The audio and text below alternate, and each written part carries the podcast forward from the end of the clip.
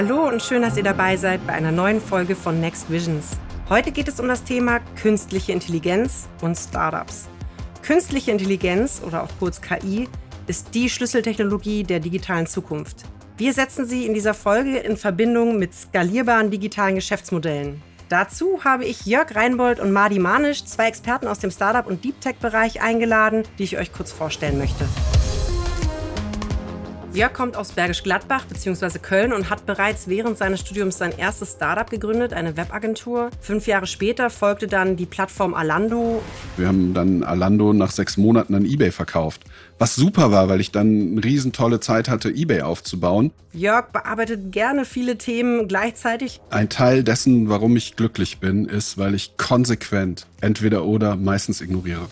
Er hat 2007 betterplace.org gegründet, die inzwischen größte deutsche Spendenplattform und eine gemeinnützige Aktiengesellschaft, wo er bis heute Mitglied im Aufsichtsrat ist, widmet sein Tagesgeschäft aber der APX, ein Accelerator bzw. Frühphaseninvestor als Geschäftsführer. Wir investieren Geld von unseren Gesellschaftern, die Porsche und Axel Springer sind. Eine spannende Kombination an Gesellschaftern, die uns ermöglichen, in sehr viele junge Teams zu investieren. Mahdi ist in Hamburg geboren, oft umgezogen, hat lange in Frankfurt gelebt und hat während seiner Abiturzeit und auch kurz danach bereits zwei Startups gegründet. Ich bin dann sozusagen über den Bedarf in unseren Gründungen dann dazu gekommen, dass ich auch mal ins Programmieren schaue. Mahdi hat in Mainz, Koblenz und an der Waterloo University in Kanada Informatik studiert und in diesem Bereich auch promoviert. Das ist auch so ein bisschen äh, fast schon eine Sucht, wenn man dann das nächste Papier geschrieben hat und auf die Konferenz äh, fliegen darf, hoffentlich bald auch wieder und nach mehreren Stationen, unter anderem auch bei MHP, einer Porsche-Tochter im Bereich CIO-Beratung, leitet er nun den Bereich Deep Tech und Software Engineering bei der Porsche Digital. Künstliche Intelligenz stellt sich ja jeder so auf der Ebene des Terminators vor. Es geht ja aber tatsächlich darum, wie wir intelligente Verfahren finden, Dinge zu automatisieren, die bisher vielleicht nur ein Mensch konnte. Und ich freue mich, die beiden jetzt begrüßen zu dürfen. Es sind super nette, interessante Menschen mit tollen Lebensläufen. Los geht's. Hallo Jörg, hallo Machti. Schön, dass ihr zugeschaltet seid. Hallo und danke, dass du uns zugeschaltet hast. Hallo Melanie, danke für die Einladung. Wir sprechen heute über das Thema künstliche Intelligenz in Verbindung mit Startups. Doch äh, bevor wir das tun, möchte ich euch noch ein paar persönliche Antworten entlocken. Jörg, im Vorgespräch hast du erwähnt, dass du etwa alle fünf Jahre ein Bore-out bekommst und dann etwas Neues starten musst. Ich würde jetzt auch mal behaupten, das spiegelt deinen Lebenslauf ganz gut wider. Ich glaube, ich musste bei LinkedIn noch nie so lange runterscrollen wie bei dir. Ich bin so alt. Du bist Gründer, Geschäftsführer, Co-Autor und Aufsichtsratmitglied in mehreren Unternehmen. Also es klingt nach keinem Tag Ruhe im Leben. Gibst du dich auch mal einen Moment, wo du einfach mal nichts machst und ja, deine Gedanken nicht um eine Geschäftsidee kreisen? Na klar, sonst würde ich, glaube ich, das auch alles nicht machen können. Ich muss und darf mich dazu meistens zwingen. Also zum Beispiel nächste Woche habe ich eine Woche Urlaub und das Wetter wird Mist. Und ich habe mir eben gerade einen Fotoapparat gekauft. Also der kommt am Samstag an, der ist sehr kompliziert. Und mit dem werde ich Fotosafaris rund um Berlin machen, weil ich ja nirgendwo hin kann. Und da werde ich in Anführungsstrichen nichts tun, also nichts, was mit meinen Berufen zu tun hat und werde mal was ganz anderes machen. Und das brauche ich auch mehrfach im Jahr. Normalerweise gehe ich dann so mehrere Tage wandern, gerne auch mit Menschen, die ganz andere Sachen machen oder mit meinen Zwillingssöhnen. Aber die haben Schule nächste Woche und ich habe noch Urlaub übrig. Und ich will ein gutes Vorbild sein und meinen Urlaub auch nehmen. Da reden wir bei APX immer drüber, dass Urlaub zum Nehmen da ist und nicht zum Sammeln. ja, das ist eine gute Einstellung. Du hast in jungen Jahren schon sehr erfolgreiche Unternehmen gegründet, eins schon im Studium, das gibt es auch heute noch, Denkwerk, und dann noch zusammen mit den Samba-Brüdern die Plattform Alando. Was würdest du jetzt rückblickend sagen, war eigentlich so der größte Erfolgsfaktor da? Oder ist es auch ein Mindset? Beim Sachen machen oder Firmengründen. Beim Firmengründen, ja. Die Menschen. Das sind immer die Menschen, mit denen man das macht. Und wie man sich gegenseitig erzählen kann, wie sieht Erfolg aus und wie man dann dahin kommen kann. Und scherzhaft sagen wir, ah, das ist auch immer noch das, zum Beispiel, was wir uns angucken, wenn wir in Firmen investieren. Da gucken wir uns die Menschen an bei APX. Man braucht immer ein Team, wenn man sagt, so, wie sieht eigentlich Erfolg aus? Erzähl mal dann sollte mindestens einer von denen anfangen, eine Geschichte zu erzählen und jemand anders sowas wie ein Spreadsheet aufmachen und günstigenfalls, weil wir ja digitale Sachen immer machen, jemand anders so produktisierend anfangen. Das kann sein, dass dann jemand anfängt, Wireframes zu zeigen oder sagt, so als Produkt würde das so und so funktionieren. Danach suche ich auch immer die Menschen, mit denen ich mache, was ich dann mache. Entweder aus oder wir finden uns. Es ist auch dann nicht so, dass ich dann auf die Suche gehe und so, ich brauche jetzt einen Co-Founder, sondern meistens sind das Leute, die ich schon länger kenne, aus anderen Zusammenhängen und dann wir sagen so, wir müssen was zusammen machen und dann ist irgendwann der Moment, wo das dann passt. Also war das zum Beispiel jetzt mit Henrik, mit dem ich APX mache. Den habe ich bei Axel Springer irgendwann kennengelernt und wir haben dann irgendwie nach einem Grund gesucht, mal etwas zusammen zu machen und hatten uns dann vorgenommen, die Musikindustrie zu verstehen und ihre Digitalisierung. Und da haben wir uns dann besser kennengelernt. Als dann APX entstand, haben wir überlegt, mit wem kann man das eigentlich machen? Welche Leute brauchen wir da drin? Und dann haben Henrik und ich angefangen, das Team zu bauen. Und das ist super bunt und ganz unterschiedlich. Aber das entsteht ja immer um, um so einen Nukleus herum. Und der waren dann wir in dem Fall. Kannst du, jetzt hast du schon viel von APX erzählt, mal kurz in zwei bis drei Sätzen sagen, was ihr da macht? Ja, also wir investieren in ganz junge Teams. Und wir investieren Geld von unseren Gesellschaftern, die Porsche und Axel Springer sind. Porsche das Automobilunternehmen, Axel Springer das Medienunternehmen. Eine spannende Kombination an Gesellschaftern, die uns ermöglichen, in sehr viele junge Teams zu investieren. Und wir investieren in drei bis sechs Firmen pro Monat, also ziemlich viele Investments. Damit sind wir ein sehr oft investierender Investor und begleiten die dann dabei auf ihrem Venture Capital Pfad und investieren in den Folgerunden dann immer weiter mit. Und das sind immer Technologieunternehmen, in die wir investieren. Machti, ich würde mal zu dir kommen. Das Wort Fotografie ist ja auch schon gefallen und tatsächlich hattest du mir im Gespräch vorher auch erzählt, dass du ja dich auch gerne dem Fotografieren widmest und das war bei mir auch so ein kleines Aha-Erlebnis. Der Blick für Ästhetik ist jetzt nicht das Typische, was ich dem Informatiker gleich zuschreiben würde. Mhm. Von daher ist das ein USP in deiner Branche? Hast du damit schon punkten können? Ja, fotografieren macht mir tatsächlich unheimlich viel Spaß. Ich habe jahrelang mir alle sechs Monate ein neues Handy gekauft, weil es ja fast immer eine neue, bessere Kamera gibt. Und irgendwann bin ich mit meiner Frau kurz vor einer Japan-Reise ins Gespräch nochmal gekommen und da haben wir irgendwie gemerkt, wir haben ja noch eine gute Kamera da, die niemand benutzt hat. Und dann habe ich mir vorgenommen, auf die drei Wochen Japan äh, nehme ich die Kamera mal mit und probiere das aus. Und falls ich nicht wirklich wieder zum Handy greife, dann kaufe ich mir auch selber eine neuere und seitdem wird der Objektivpark immer größer und ich brauche langsam, glaube ich, noch ein weiteres Regal für die ganzen äh, Perspektiven, die man da einnehmen kann. Ähm, Ästhetik ist natürlich ein, ein gutes Stichwort. Also ich habe relativ früh mit Zeichnen, Modellierung angefangen und eigentlich gar nicht mit der Programmierung von Software habe ja auch in den ersten zwei Startups, wo ich letztlich mitgearbeitet habe, Mitgründer war, auch erstmal die Rolle von einem Modellierer, Leveldesigner auch eingenommen, Texturierer, Concept Artist und bin dann sozusagen über den Bedarf in, in unseren Gründungen dann dazu gekommen, dass ich auch mal ins Programmieren schaue. Und das waren dann so die ersten Schritte. Aber ja, bis heute ist es tatsächlich so, wenn ich Quellcode sehe oder Modelle, oder auch Pitch-Decks oder, oder Skizzen, finde ich, sollte das auch immer was Ästhetisches haben. Du bist Head of Deep Tech und Software Engineering bei der Porsche Digital und ich habe jetzt gleich äh, mehrere große Fragen an dich. Klein kann ja jeder. Was genau ist Deep Learning? Was bedeutet KI und in welchem Zusammenhang stehen beide Begriffe? Mhm. Also ich leite die Abteilung Deep Tech und Software Engineering. Äh, Deep Tech umfasst unter anderem auch Deep Learning und KI. Ähm, ich probiere das jetzt mal zu sortieren. Es ist tatsächlich ja ein breites Feld. Künstliche Intelligenz stellt sich ja jeder so auf der Ebene des Terminators vor. Es geht ja aber tatsächlich darum, wie wir intelligente Verfahren finden, Dinge zu automatisieren, die bisher vielleicht nur ein Mensch konnte. Deep Learning ist ein Bereich der künstlichen Intelligenz, wo es darum geht, dass man Modelle, Algorithmen entwickelt, aber nicht genau sagt, wie etwas funktioniert, sondern man beschreibt anhand von Daten sozusagen als Eingabe, wie die Welt aussieht ähm, und das Modell lernt dann letztlich, was richtig und was falsch ist oder ähm, welche Elemente in welche Kategorie kommen. Äh, hier zitiere ich immer ganz gerne die Katzenbilder, die man auf Bildern erkennen möchte.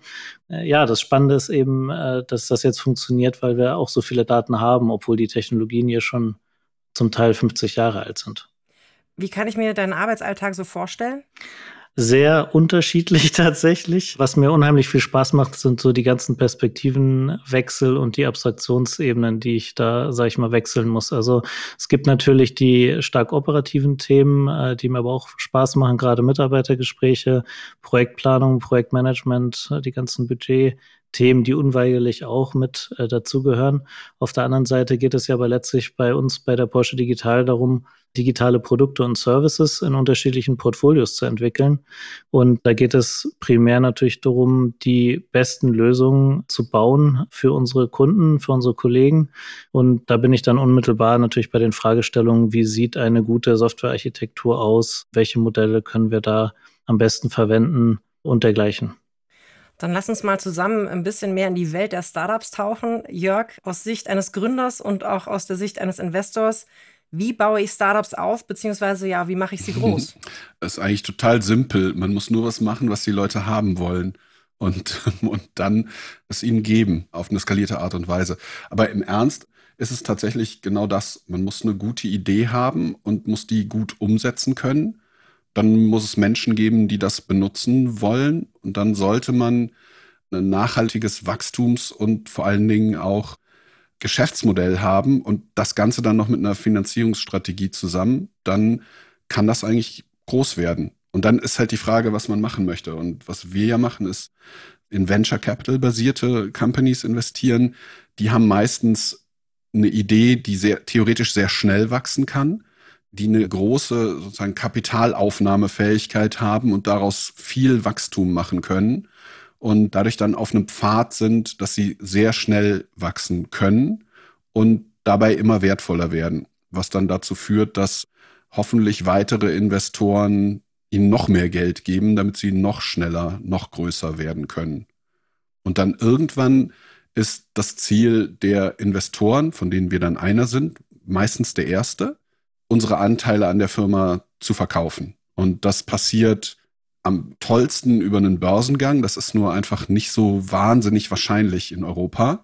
Und deshalb sind es meistens dann Trade Sales, wo die Firmen gekauft werden von anderen größeren Firmen. Und dann haben wir hoffentlich unseren Einsatz multipliziert und haben den Firmen gut helfen können, diese ganzen Schritte und Stufen voranzugehen. Deshalb finde ich das so spannend, das im Kontext mit Porsche und Axel Springer zu machen, weil wir dadurch einen riesen Haufen an Abkürzungen für die Startups sozusagen im Köcher haben und eine Riesenmenge an sehr spannenden Menschen, die die Erfahrungen mit denen teilen können und die äh, einfach ihnen eine Abkürzung sind. Also zum Beispiel Tech-Startups aus unserem Portfolio, wenn die eine Stunde mit Machti haben, dann ist das für die, kann das Monate Arbeit sparen. Einfach denen mal was zu fragen und zu sagen, hast du das schon mal gesehen? Und wenn er dann sagt, na klar, ich kann euch jetzt drei Varianten geben, zwei haben nicht funktioniert. Und ähm, das kann eine Ultra-Abkürzung sein. Und genauso, wenn wir Firmen angucken, dann zusammen darauf zu gucken und zu sehen, welches Potenzial haben die eigentlich und wo können wir denen vielleicht helfen, sich hinzuentwickeln oder welche Technologien benutzen die eigentlich? Gibt es da noch Alternativen zu, zu dem, was sie da nutzen? Da können wir halt zusammen total viel machen. Und da geben wir uns Riesenmühe, das uns in der Porsche-Welt zu erschließen und das in der Axel Springer-Welt zu erschließen und in den ganzen anderen Welten, an die wir auch noch drankommen. Machti, wie siehst du das? Ein Startup mit tiefer technischer Komponente, mhm. ist das das gleiche vom Gründen her gesehen wie jetzt bei einem anderen Startup oder gibt es da gewisse ähm, Herausforderungen oder auch Voraussetzungen, die getroffen sein müssen? Also ich würde wahrscheinlich sagen, beides in dem Fall. Also Jörg hat es ja auch ganz schön beschrieben. Ich glaube, dass auch ein sogenanntes KI-Startup natürlich einen Kundennerv treffen muss. Also es muss einen Dienst oder ein Produkt anbieten, ein Problem lösen, was wirklich wert ist, gelöst zu werden. Und wenn das der Fall ist und man dann noch mit interessanter Technologie dieses Problem lösen kann, dann hat man bestimmt auch wirtschaftlichen Erfolg. Aber ich glaube, wenn man nur von der Technologieseite kommt, und ich habe die Erfahrung tatsächlich auch selber mal gemacht oder auch öfters gemacht tatsächlich, dann ist das zwar sehr interessant, gerade für die Ingenieure, aber ähm, Richtung Wirtschaftlichkeit ist das nicht auch immer das, was der Kunde sich wünscht. Und da muss man tatsächlich auch bei diesen tieferen Technologien drauf achten, oder da muss sozusagen immer noch eine Business-Stimme mit dabei sein auf Augenhöhe, dass man sagt, Mensch, was möchte der Kunde dann eigentlich? Und dann auch die Technologien dementsprechend einsetzen. Das heißt also, ihr würdet auf jeden Fall unterstellen, äh, man braucht mehr oder weniger ein Unternehmen oder auch Corporates, die einen damit unterstützen? Oder kann ich jetzt als Gründer vielleicht auch einfach sagen, Mensch, ich habe das technische Know-how, ich habe auch äh, die wirtschaftliche Expertise. Mhm und den Unternehmerspark, wie man ja so schön sagt, was ja selten ist in der Verbindung, das habe ich auch schon gehört, und schieß einfach mal los. Ich glaube, das geht beides. Das Spannende ist halt, wie schnell kann man das hinbekommen? Und am Ende des Tages ist man ja sowieso nie alleine. Man ist ja in einem, immer in einem Kontext von Kundenbeziehungen, Partnerschaften, Finanzierung. Und wenn man sich da als Gründerin oder Gründer mit seinem Team gut aufstellt, kann man einfach schneller was erreichen. Was ich auch super spannend finde, ist noch viel vorher diese Kombination aus Technologie und Business hinzubekommen. Weil das ist sowas, da reden Machti und ich auch außerhalb von diesem Podcast tatsächlich drüber. Ähm, so, wie können wir das auch mit befeuern, dass die Leute aus den jeweiligen Welten sich kennenlernen und darüber anfangen nachzudenken, okay, was würden wir eigentlich für eine Firma zusammen gründen? Weil traditionell sind die halt an unterschiedlichen Lehrstühlen mindestens unterwegs und die zusammenzubringen und frühzeitig darüber zu reden, was könnten wir eigentlich zusammen machen und wie kann man die beiden Welten, diese tieftechnische und die Businesswelt, wie kann man das miteinander kombinieren und da Startups draus bauen? Das sind eigentlich mit die spannendsten Startups, die es gibt.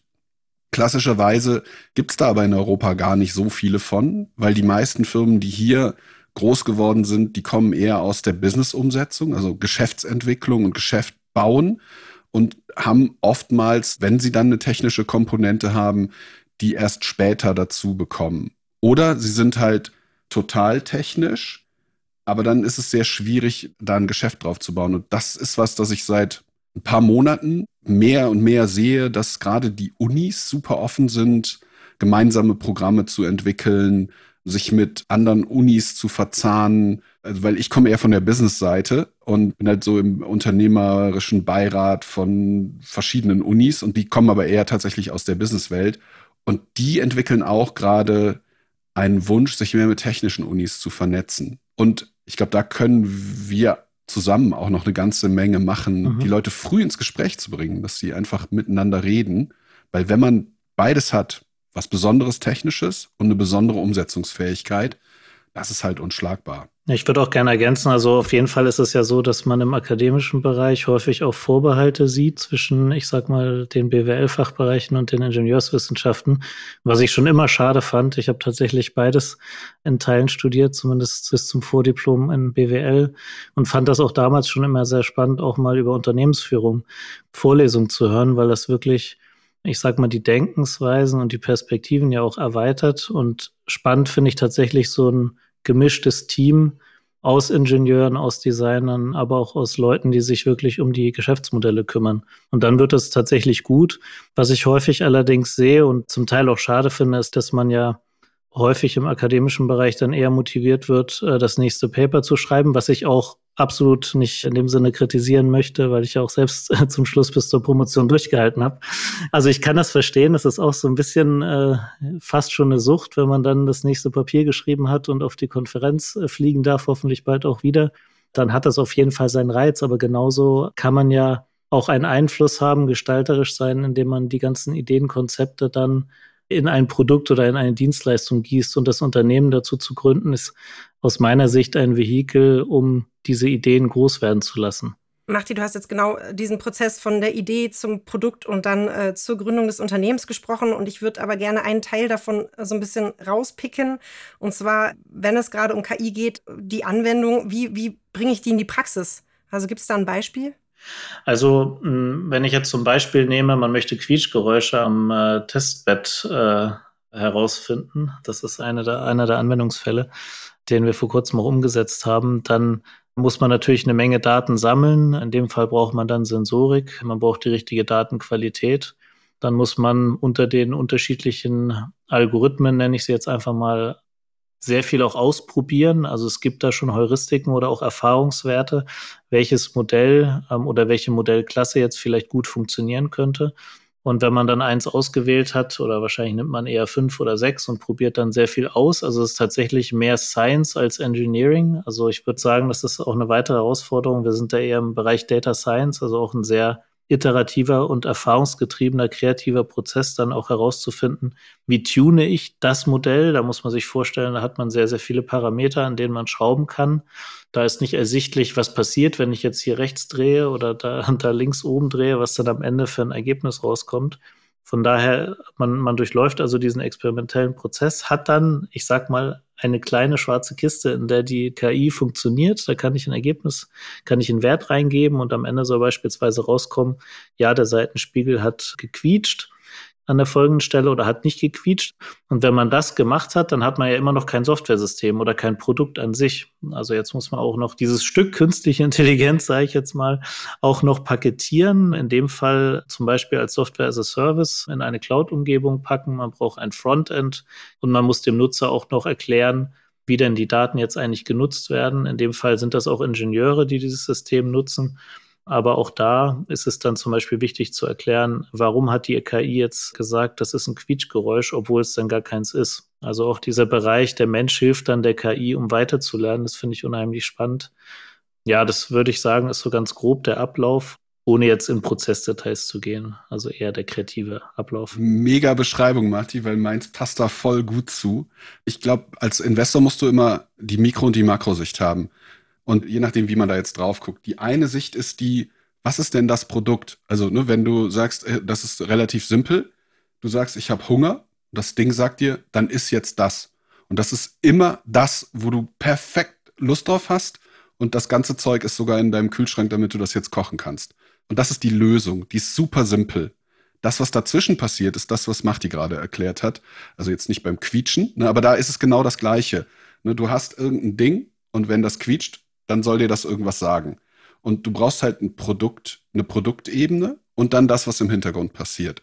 Und als Investor musst du halt auf der einen Seite sehen, was löst das für ein Problem? Das sollte ein möglichst nachvollziehbares Problem, das regelmäßig viele Leute haben, die sagen, mega, das ist total cool. Ich sage dem Ding, ich habe Hunger. Und das sagt mir, jetzt ist das. Ich ernähre mich gesund.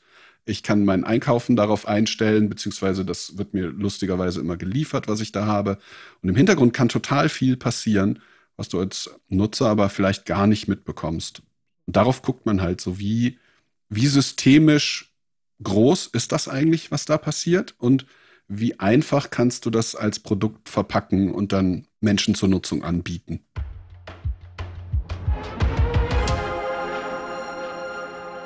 Das war Teil 1 unserer Folge zu KI und Startups. Im zweiten Teil schauen wir uns an, was nötig sein wird, damit wir künstlicher Intelligenz wichtige Entscheidungen übertragen können. Also wir werden so eine Art automatisiertes Verfahren auch brauchen, also vielleicht auch Software, die andere Software inspizieren, steuern kann. Insbesondere dann, wenn KI nicht nur Vorgaben macht oder Vorschläge macht, sondern ja auch also letztlich handelt. Wir klären die Frage, wie viel Kapital es braucht, um ein KI-Startup zu gründen. Wenn das eher um die Anwendung bestehender Technologien geht, dann ist das nicht so teuer. Und wenn es um wirklich das Entwickeln von Grundlagentechnologien geht, dann kann das sehr schnell sehr teuer werden, kann aber auch, je nachdem wie kreativ die Startups sind, ganz anders sein. Und es geht natürlich um die Zukunft. Wie wird sich KI in den kommenden Jahren entwickeln? Verteiltes Lernen ist für mich so ein Thema. Also nicht nur eine künstliche Intelligenz zu haben, ein Modell zu haben, sondern in der Lage zu sein, im Verbund zu lernen. Also Federated Learning wäre das Stichwort an der Stelle. Das muss sich irgendwie durchsetzen oder muss auf jeden Fall besser werden. Ich glaube auch der ganze Bereich mit weniger Daten trotzdem noch sehr gute Ergebnisse zu erzielen. Das werden wir in vielen Bereichen auch lernen müssen. Das alles in Teil 2 unserer Next Visions Folge zu KI und Startups. Bis dahin.